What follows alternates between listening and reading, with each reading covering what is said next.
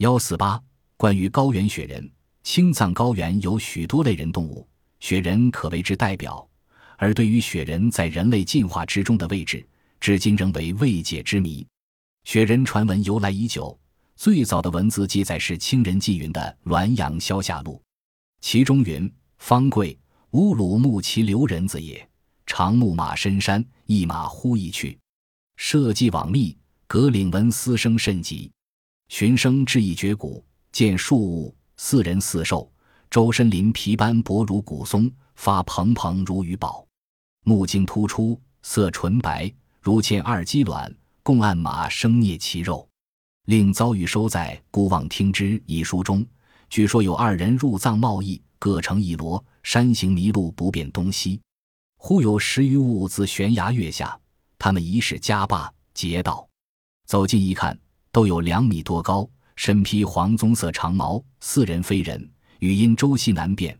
二人站立的，以为必死。这些怪物无伤害之意，反而把门架在斜下，翻山越岭，清洁有如猿猴飞鸟，送到大路旁而去。一九五二年，意大利人汤布兹声称，他在喜马拉雅山脉的卡布尔山路看到一只液体雪人的藏语音，在三百米之外匆匆走过，随即消失在杂乱的冰堆后面。汤布兹写道：“液体外形像人，周身长满了暗色的长毛，健步如飞。”一九五四年，英国到喜马拉雅山寻找雪人的考察队，在一座喇嘛庙里发现，这里保存着两块三百多年的雪人头皮，皮上长满了夹杂着褐色的火红色长毛。一九五八年，美国一登山队员在喜马拉雅山尼泊尔境内的一条山河旁，看到一个披头散发的雪人在吃青蛙。一九五零年，中国科学院等单位。曾派出专业人员对雪人进行专题调查。五月二十日晚，队员尚玉昌正在营帐里写日记，突然听到山谷里两声枪响。只见藏族翻译气喘吁吁地跑来，大喊：“雪人！雪人！”原来一个雪人从山谷下正往山顶走去，全身长毛。翻译仅放两枪，但因天黑而未打中，雪人逃走了。这之前。荣布斯一喇嘛看到了雪人，它的特征是全身长毛，身体比人大，直立行走。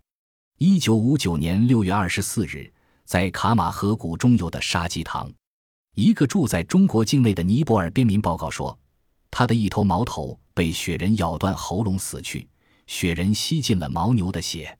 中国考察队员赶到现场，在死牛附近找到一根棕色的毛，长一百五十六厘米。带回北京鉴定后，认为与牦牛、猩猩、棕熊、恒河猴的毛不同，这是一个十分珍贵的有关雪人的实物。一九八五年十月，有一浙江个体户牙医到那去羌塘为人医牙，在乘汽车返回拉萨途中，见一群野驴从山中狂奔而出，后面有一棕色怪兽紧追不舍。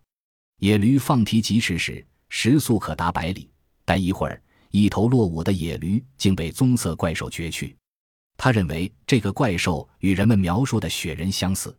有关西藏雪人的奇迹引起世界各国科学家的重视，也提出了种种分析与推论。目前呼声日益高涨的是，认为所谓的可能是中国南部的巨猿保存现在的代表。当然，要想揭破西藏雪人之谜，有待于科学家的努力和确凿的证据。